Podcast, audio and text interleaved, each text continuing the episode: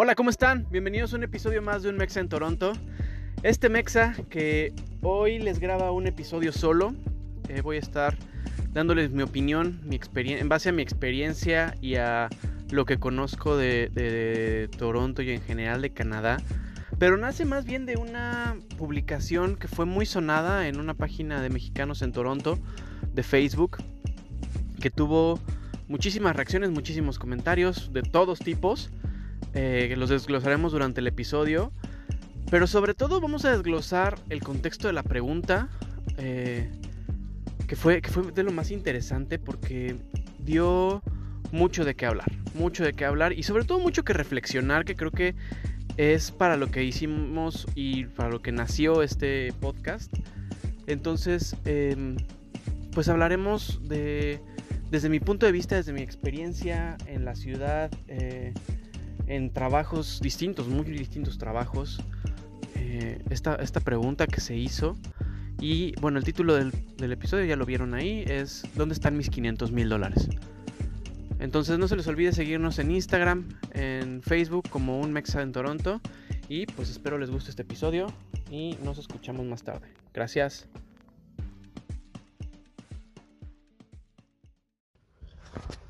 Hola, ¿cómo están? Bienvenidos. Muchas gracias por estar conmigo en un episodio más.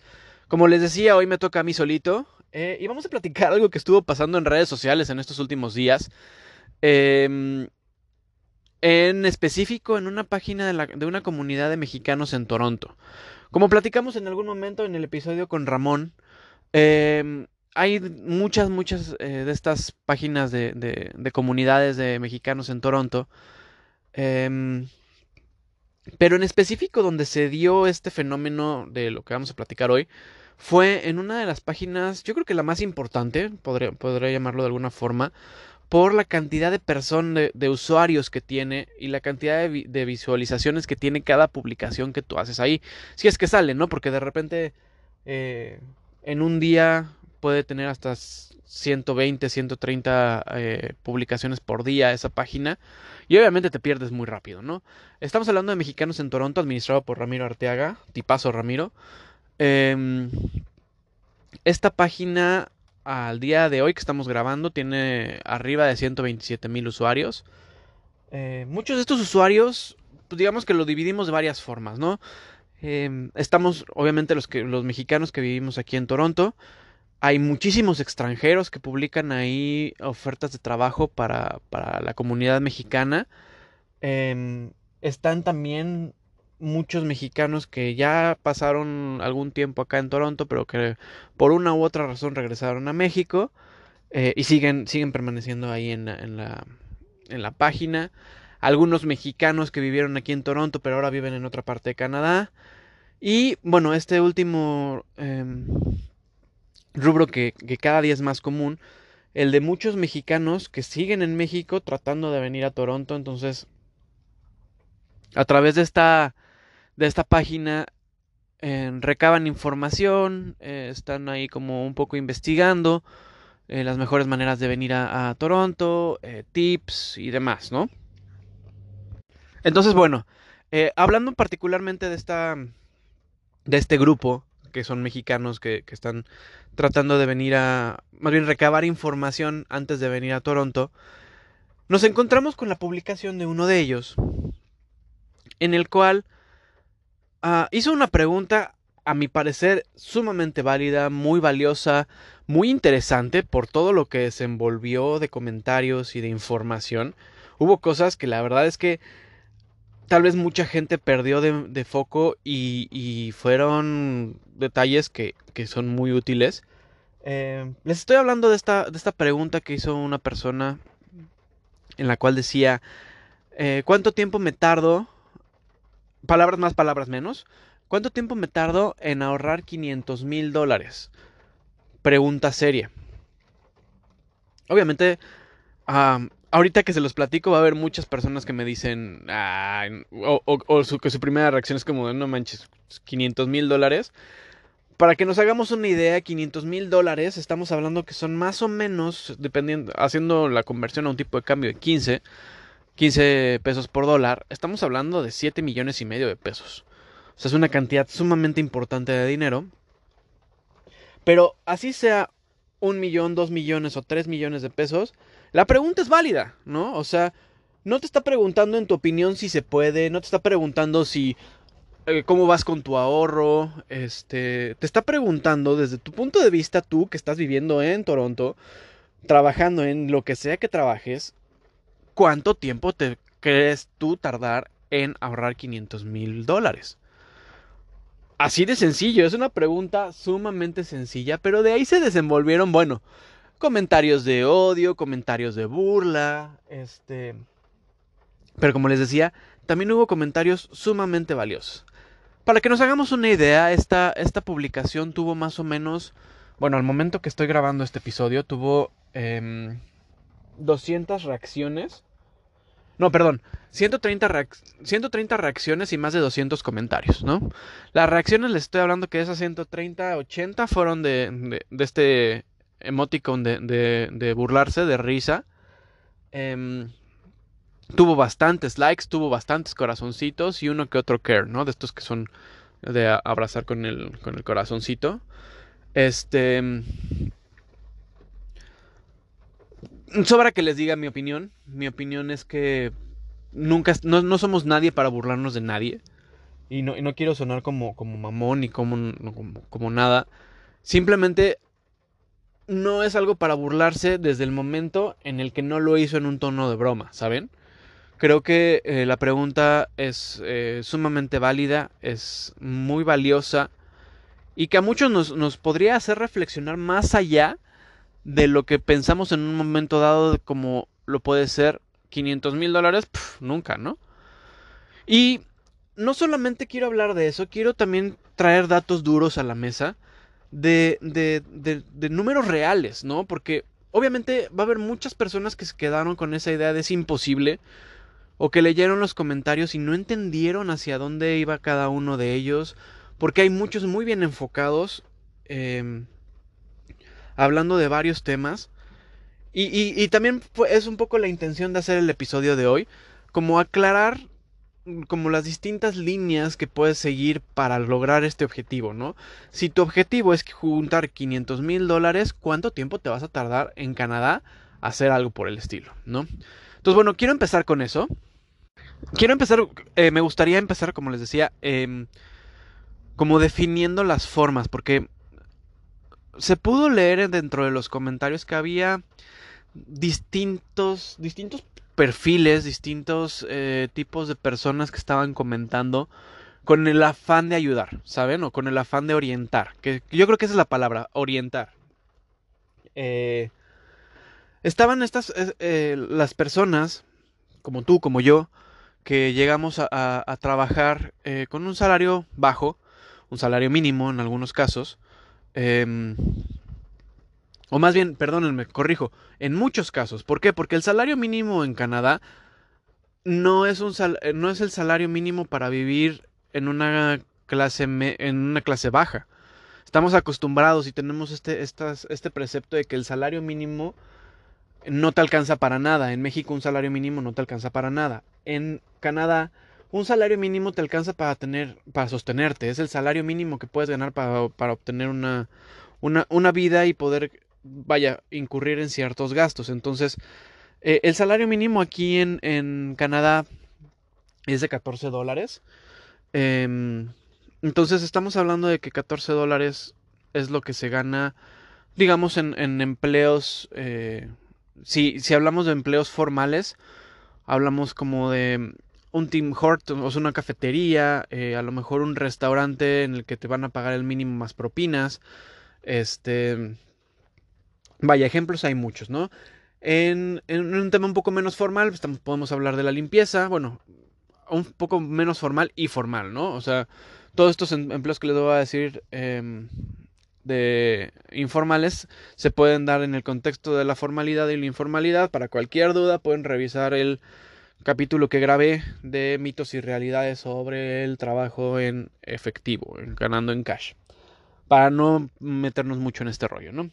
Entonces, bueno, lo que yo hice fue hacer el primer ejercicio porque muchas personas comentaban que, pues, una vez que llegas, si, bien, si vienes sin un estatus, o sea, si vienes como turista para eh, tratar de trabajar en, en efectivo, eh, pues empezarías con un, un, salario bajo, ¿no? En muchos casos el salario mínimo, el salario mínimo, como les decía, está en 14 dólares por hora.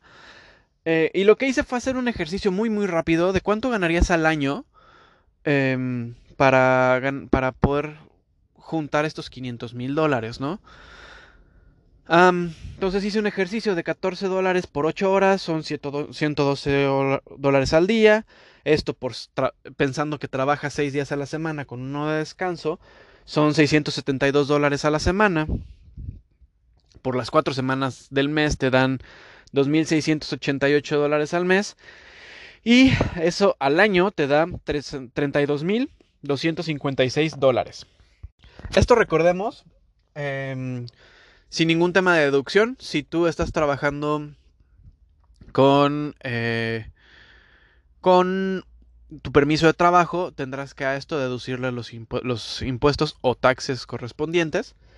Em, y obviamente te quedará mucho menos. A esto también hay que empezar a, hablar de gastos, ¿no? Porque bueno, esto eh, para una sola persona que viene a trabajar por su cuenta sin tener a una familia aquí, em, pues los gastos son, son, son mínimos y, si tu objetivo es venir y tratar de ahorrar la, mayor cantidad de, dólares posible, pues podemos hacerte ahorita un, un, ejemplo, me gustaría hacer un ejemplo igual partiendo sobre los 14 dólares.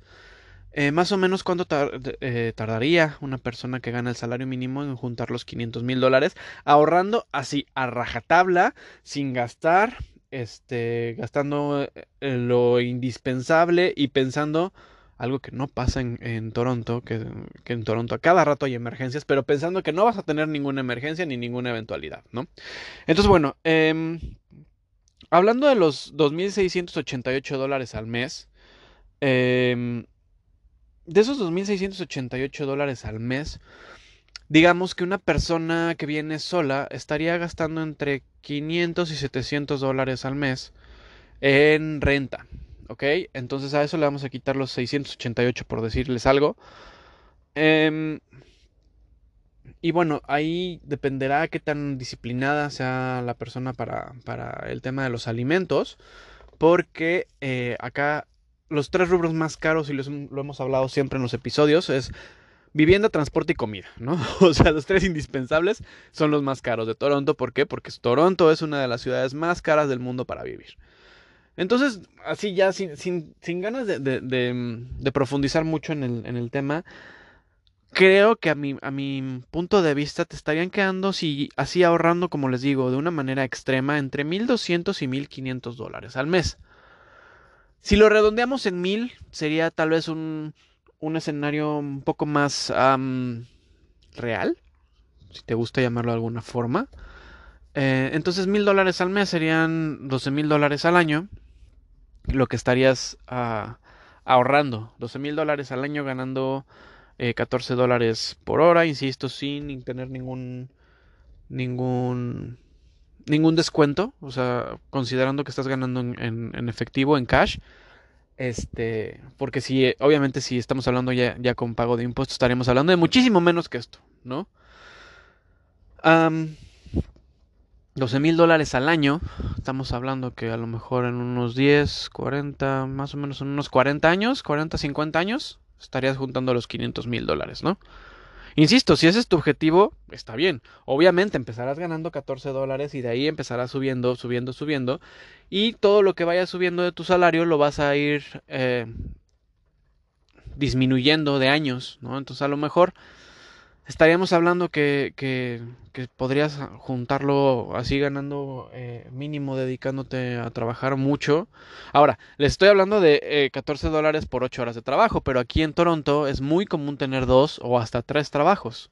Yo hubo un tiempo que tenía hasta cuatro trabajos. Entonces, em, o sea, si tu, si tu objetivo es juntar dinero, o sea, si, si vienes a, como decimos, venimos a chingarle, es una, Toronto es muy buena ciudad dependiendo la época, también ese es otro tema. ¿Por qué? Porque la época y la estación del año afecta mucho los empleos porque eh, para la época de frío, que es eh, invierno, a partir de... empieza a bajar mucho el trabajo en, en septiembre, octubre empieza a bajar, en noviembre ya está castigado, diciembre, enero y febrero son complicados en cuanto a trabajo, porque se detiene toda la construcción y renovación. Recordemos que Toronto es una, una, mm, una ciudad que es azotada por climas extremos. Estamos hablando que su punto más bajo en cuanto a frío son menos 35 grados, menos 32. Y su punto más alto, que es el verano, son, son de entre 35, 37 hasta 40 grados de temperatura, con mucha humedad. Esto genera que todas las construcciones necesiten renovarse cada año y es por eso que el rubro de la construcción y renovación es tan importante aquí en Toronto, ¿no? Entonces, bueno, obviamente los rubros de, construcción, renovación, los, salarios son muchísimo más altos de lo que les acabo de platicar ahorita. Estaríamos hablando que una, que una persona que empieza a trabajar en, construcción puede ganar desde 18 dólares la hora hasta 25, 27 dólares la hora, hablando de iniciando, ¿no? Eh, he conocido personas que en su primer año ganan mucho más que eso. Tengo, tengo un muy buen amigo que empezó, eh, él era soldador ahí en, en, México, vino a trabajar eh, como soldador, encontró trabajo como soldador, por su experiencia, su manejo de metales y su conocimiento, su experiencia, y que además hablaba inglés, pues eh, él empezó inicialmente con 28 dólares la hora, trabajando, le pagaban 8, horas, dólares por, 8 horas por, por día y realmente de esas 8 horas tenía que trabajar cuatro, ¿no? Pero le, pagaban el turno completo. Entonces, pues era un trabajo fabuloso para, este tipo y eh, se lo pagaron además en cash, por lo cual no tenía que pagar ningún tipo de impuestos ni deducción. Entonces, estamos hablando que eso sería más o menos el doble de lo que les acabo de platicar. Entonces, esta persona podría juntar más o menos 2.500 dólares al mes, lo cual se reduce a 20 años, eh, juntar 500 mil dólares, ¿no? Entonces, una vez más, de que se puede, se puede, ¿no? Entonces, eso por un lado. Por el otro, eh, trabajando de manera legal. Em, legal hablando de tal vez un trabajo con un poco más de, certificación, de estudios, de... no lo sé. Em, de especialización creo que sería la palabra. En la cual tienes que, pues obviamente... Eh, tener muchas más em, cualidades, hablando de un inglés, eh, un nivel de inglés alto, muy alto, para pues, poder eh, ya sea estudiar aquí o tener un trabajo aquí em, y alguna especialidad, ¿no? Tuve la oportunidad de conocer eh, a una persona, un, mexicano que trabajaba para la empresa Bombardier, esta empresa que, ensambla y, construye vagones de tren, acá está muy presente. Entonces, eh, él se encargaba del mantenimiento de, los, trenes nocturnos, eh, más bien el mantenimiento nocturno de los trenes. Y el angelito ah, hacía 85 dólares la hora. Em, entonces, y trabajaba 6 horas al, en la noche trabajaba de lunes a, a viernes, no, de lunes a sábado me parece, y el domingo descansaba, o algo por el estilo. Obviamente su trabajo era muy... No, no, no era complicado, pero requería un altísimo nivel de conocimientos, porque él, él, él, él era el encargado de decir que sí o que no podía avanzar un, tren, ¿no? O sea, que estaba en las condiciones óptimas para funcionar. Entonces, obviamente, pues les estoy hablando que eso tiene un altísimo nivel de responsabilidad y eso aquí se paga muy bien. Porque obviamente a las consecuencias son gravísimas. Si tú, si tú eres, si hay un error dentro de tu turno, las, las consecuencias son, son gravísimas, ¿no? Entonces, eh, les digo, este angelito ganaba 85 dólares la hora, que es un sueldo que, no, no, no, me, no, me, puedo imaginar, sinceramente, es, altísimo, ¿no? Y hay muchos ingenieros eh, en IT, en, en tecnologías de la información, que también están, están ganando 60, 45, 50, hasta 60 dólares la hora. Entonces, vaya, de que, de, que, de que hay ese tipo de trabajo, sí los existe, ¿no? Que es la segunda parte de lo que les decía, que se dividía como más o menos como en tres o, cuatro vertientes. La primera es la que les dije de, trabajando en cash y con un salario bajo. Esta siguiente podría ser siendo eh, ya sea estudiante o eh, con un permiso de trabajo fijo, ganando este, este salario que les, que les comentaba. Y bueno, la tercera sería eh, emprendiendo tu propio negocio. Eh, hay muchas facilidades para empezar, tu propio negocio. Eh, las ganancias son variables, obviamente, pero hay, ciertas ventajas.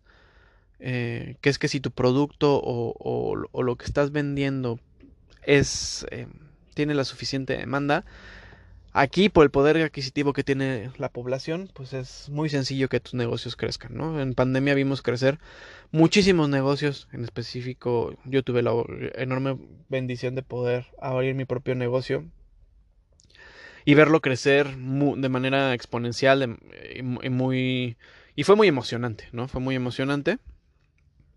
Así como vimos crecer otros muchos negocios dentro de la comunidad mexicana y latina por, por la pandemia, ¿no? Por el tema de estar encerrados, por el tema de necesitar buscar otras fuentes de empleo.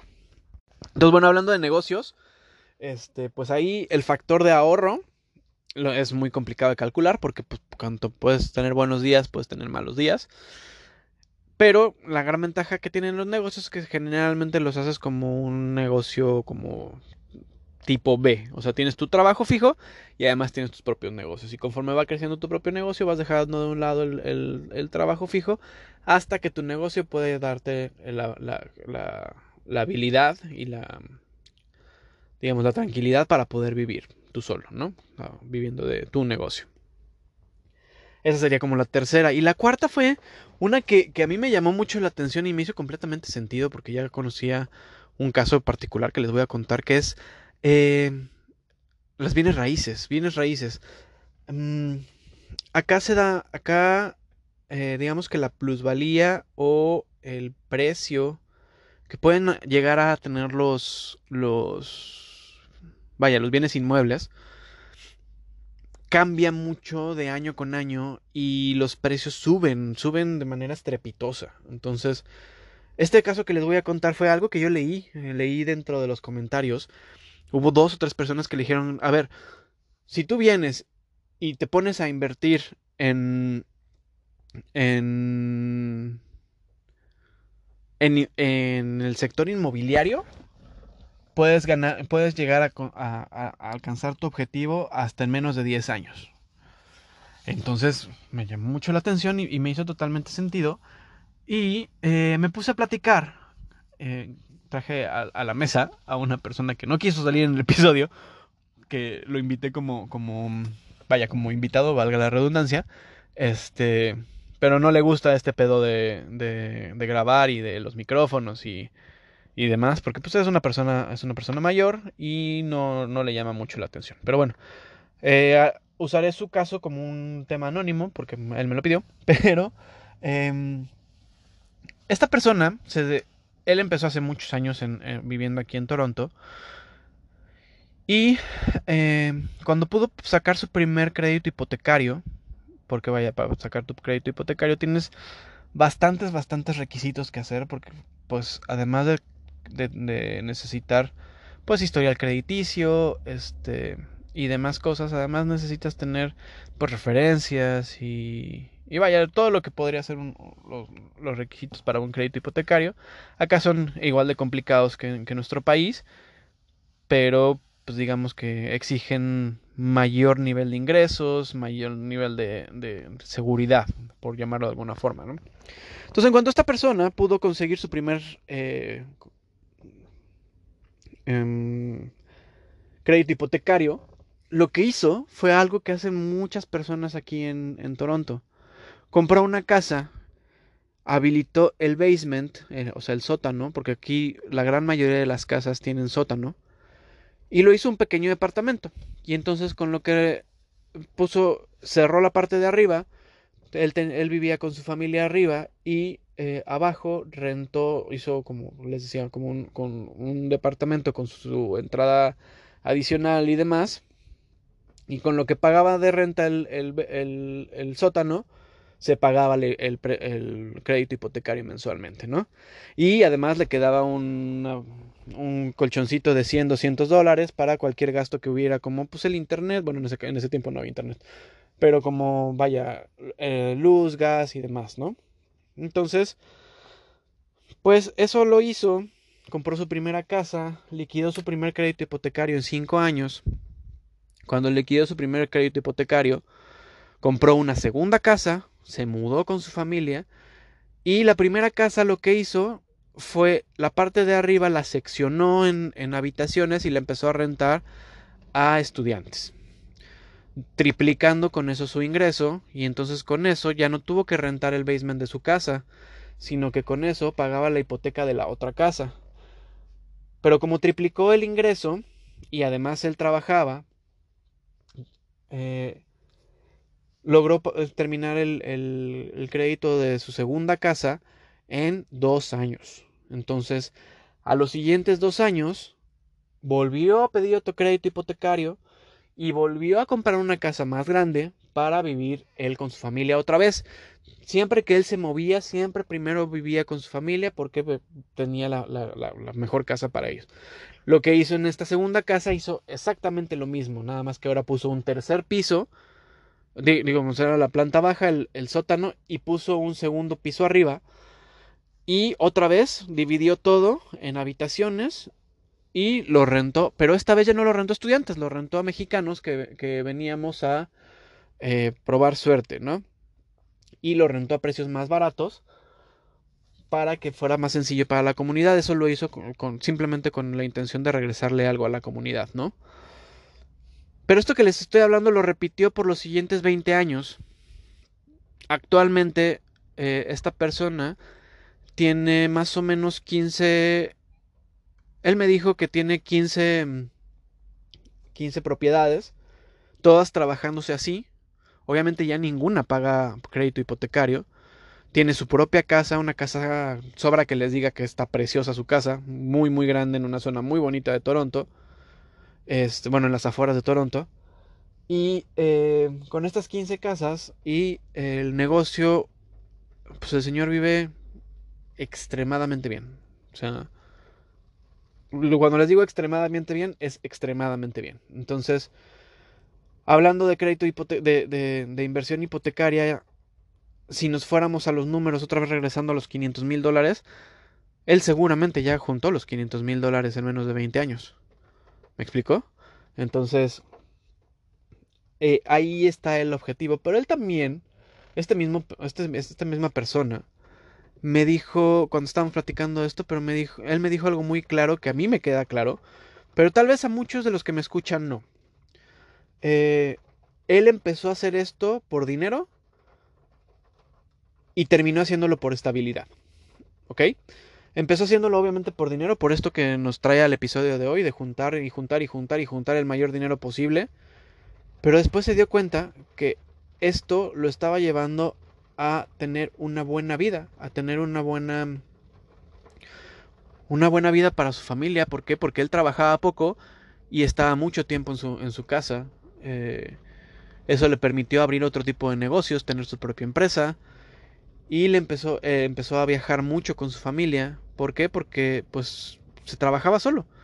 En cada casa él me explica que eh, conocía a las personas y digamos que después de un año, eh, cuando una persona le rentaba más de un año la casa, le ofrecía un descuento a la, a la persona que vivía en esa, en esa, casa después de ese año para administrarle la casa.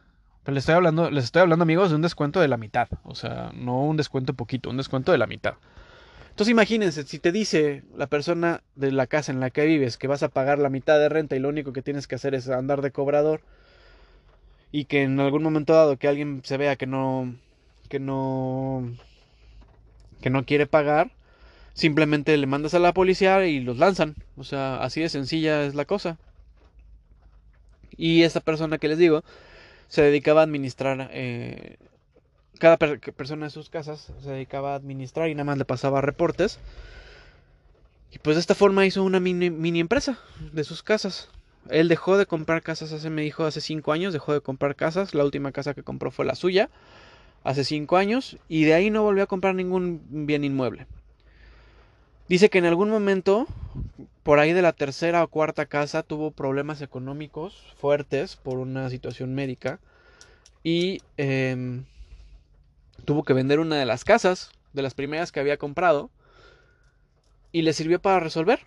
O sea, llegó, la, puso en el banco, se la, se la compraron a, un buen precio y listo. Resolvió su situación. Entonces, amigos, esto que les estoy platicando es, es muy clarificante. O sea, sí es como, ok, sí se puede, ¿no? O sea, sobre todo porque estamos hablando que el nivel el poder adquisitivo de, de, Toronto es muy alto. Obviamente la capacidad de gasto es muchísimo más alta que en México, pero se, se, como, se hace como contrapeso. Pero bueno, regresando un poco al ejemplo de este señor, les decía que es creo que la siguiente parte que quiero platicarles, que lo hizo por, en un principio por negocio, por dinero, y lo terminó haciendo por comodidad y por estabilidad. Entonces a mí me generó en un momento shock, pero después lo entendí. Y lo entendí porque yo estoy pasando, ahorita se los cuento brevemente, particularmente por una situación así en mi vida. Em, él me decía que, pues obviamente lo que les decía, empezó, empezó a trabajar, empezó a trabajar menos, empezó a abrir sus propios negocios, empezó a dedicarse a lo que quería, empezó a tomar vacaciones largas, largas, muy largas, y empezó a pasársela súper bien con su familia, ¿no? Y él me dijo, y eso valió mucho más la pena que tener un Ferrari estacionado afuera de mi casa. Me dijo, yo no tengo un Ferrari. él, él, no tiene carros de lujo, él no tiene autos de lujo. Su casa es grande, pero no es ostentosa. Él no, no se maneja de manera ostentosa. Sus hijos sí un poco, pero él no, y su esposa tampoco. Y bueno, es que eso es, lo que les decía. Eh, a mí particularmente esto me hizo mucho sentido, porque yo estoy pasando por un momento muy, muy, muy similar en el que decidí romper un poco em, estereotipos y ideas prefabricadas que, que identifiqué en mi mente para modificarlas a mi favor. ¿A qué voy con esto? Se viene el momento filosófico, se viene el momento de reconstruir mentes. no, no, no, no, se trata de eso, se trata de que les voy a platicar desde mi perspectiva qué es lo que he aprendido en estos últimos años a partir de la pandemia. a nosotros como mexicanos, eh, y en muchos lugares de Latinoamérica también me, entenderán, em, por cierto, saludos a todos los latinoamericanos que se dieron la vuelta aquí para escuchar a este mexicano hablando. Em, como, como, como comunidad latinoamericana, siempre nos enseñan que el éxito, el bienestar, la estabilidad y todo lo bueno viene a través del dinero. ¿Ok? No que es un vehículo, sino que es el fin. ¿A qué voy? Cuando tú llegas y te dicen, imagínate a una persona exitosa. A ti, a ti te invito a que, hagas este ejercicio conmigo. Imagínate una persona exitosa. Pues yo, yo me lo imagino súper bien vestido, hablando de un hombre, súper bien vestido, perfectamente arreglado en cuanto a su cuidado personal, eh, me lo imagino con un super reloj, unos super zapatos. Bueno, ahora que están de moda los sneakers, los sneakers. Este, y los tenis y demás. Eh, subiéndose a lo mejor a un super auto tipo McLaren, Ferrari, eh, Porsche. Manejando, saliendo de su empresa para ir a su casa, para recoger a su familia y llevárselos a su casa de descanso en la playa, ¿no? Eso es como lo que nos pintan o lo que nos hacen construirnos acerca de, de cómo es la vida exitosa, cómo es la vida eh, de alguien que tiene, que tiene todo el éxito en la vida.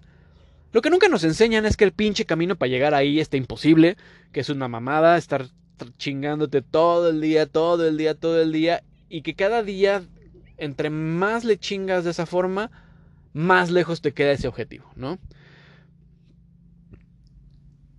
Que hay muchos caminos para llegar ahí, sí, sí los hay, pero no son los que nos enseñaron en casa, no son los que nos dijeron, te tienes que levantar todos los días puntualmente para irte a trabajar, trabajar tus ocho horas de trabajo y ponerte la camiseta para trabajar dos o tres horas más, llegar puteadísimo a tu casa, apenas eh, eh, darle un beso a tus hijos que ya están dormidos seguramente, eh, pelearte con tu esposa porque vienes hasta la madre de tu trabajo, terminarte divorciando a los tres, cuatro años, viviendo en una familia disfuncional, fracturada, que tus hijos eh, vivan con papás separados y demás. Bueno, esa es la realidad detrás de la imagen que nos ponen, que nos tatúan en la frente desde que nacemos. Pero ¿qué pasa? ¿Qué pasa si yo te digo ahorita que no necesariamente necesitas ganar un chingo de dinero para vivir bien? Se oye bien, ¿no?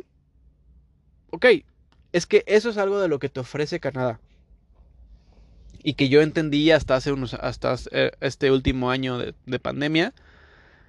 Eh, yo llegué todavía aquí a Toronto con el chip de dinero, dinero, dinero, dinero, dinero. Y entonces empecé a trabajar mucho, empecé a tener distintos tipos de trabajo, como les decía hace rato, tuve, llegué a tener hasta cuatro trabajos, este, para juntar el mayor, el mayor dinero posible y demás.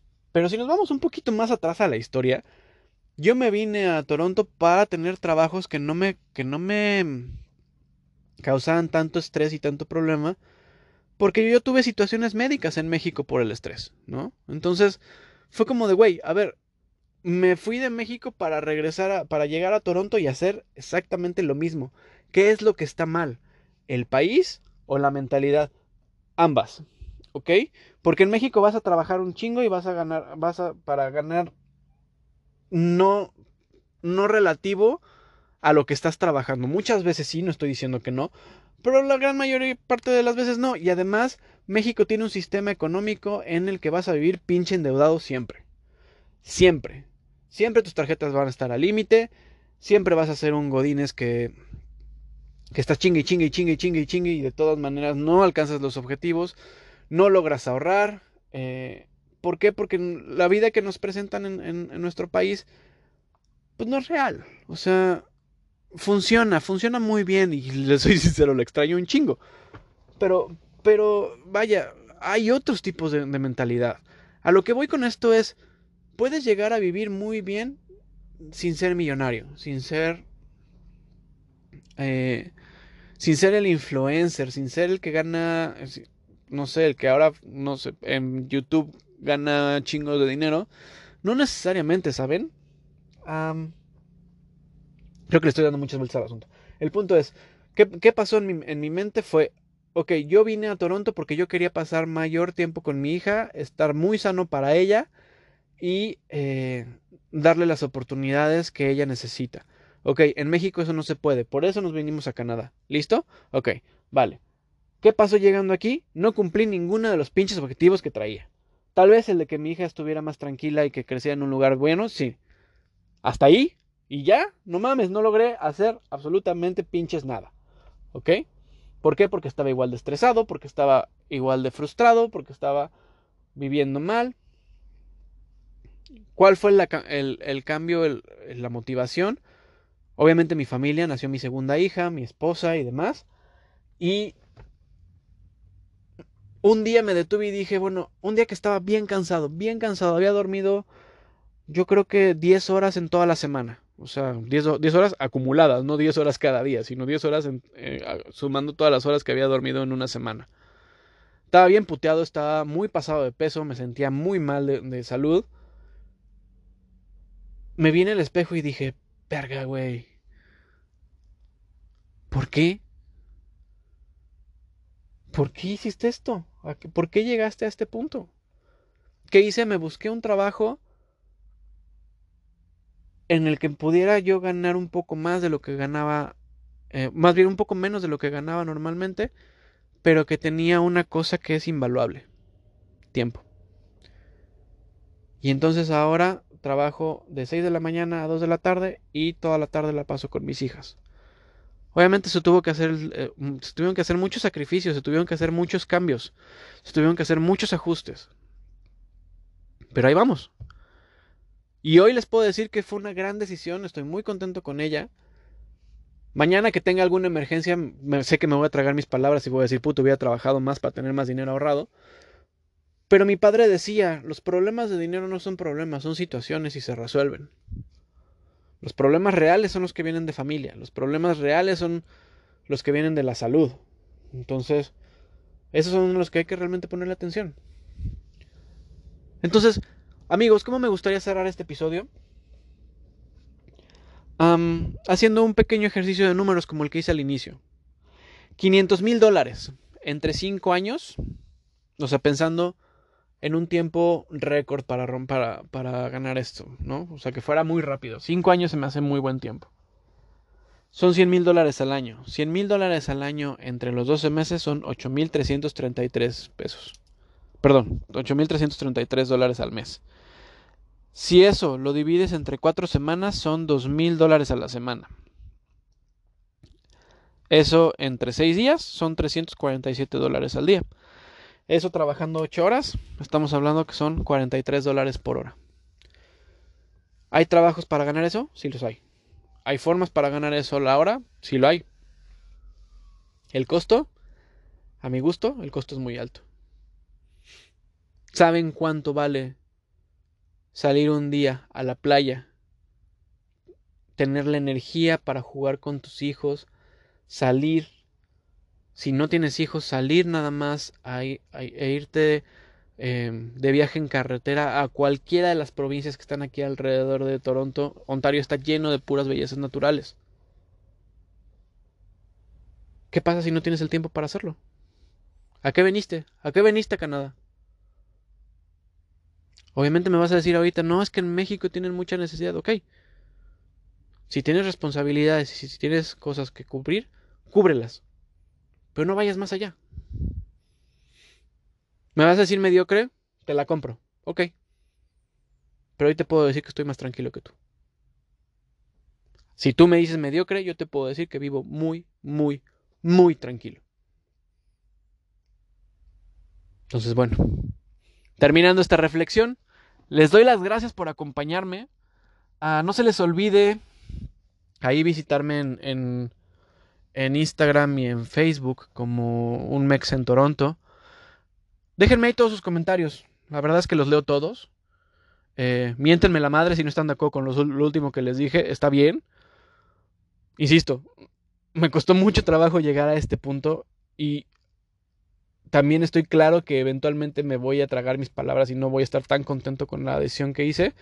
Pero hasta el momento, después de un año de haberlo hecho, contra los otros cuatro que estuve de la, en la otra mentalidad, les puedo decir que no creo cambiarla. De verdad, muchas gracias por acompañarme, muchas gracias por, por, hacer, hacer los episodios que tengan tanta difusión, por escucharlos y sobre todo por darme su, retroalimentación. Platíquenme qué opinan. Entonces, ¿cuánto tiempo me tardo en ahorrar 500 mil dólares, yo me preocuparía más en cuánto tiempo te tardas en construir tu vida en Toronto. Muchas gracias. Que tengan un muy bonito día.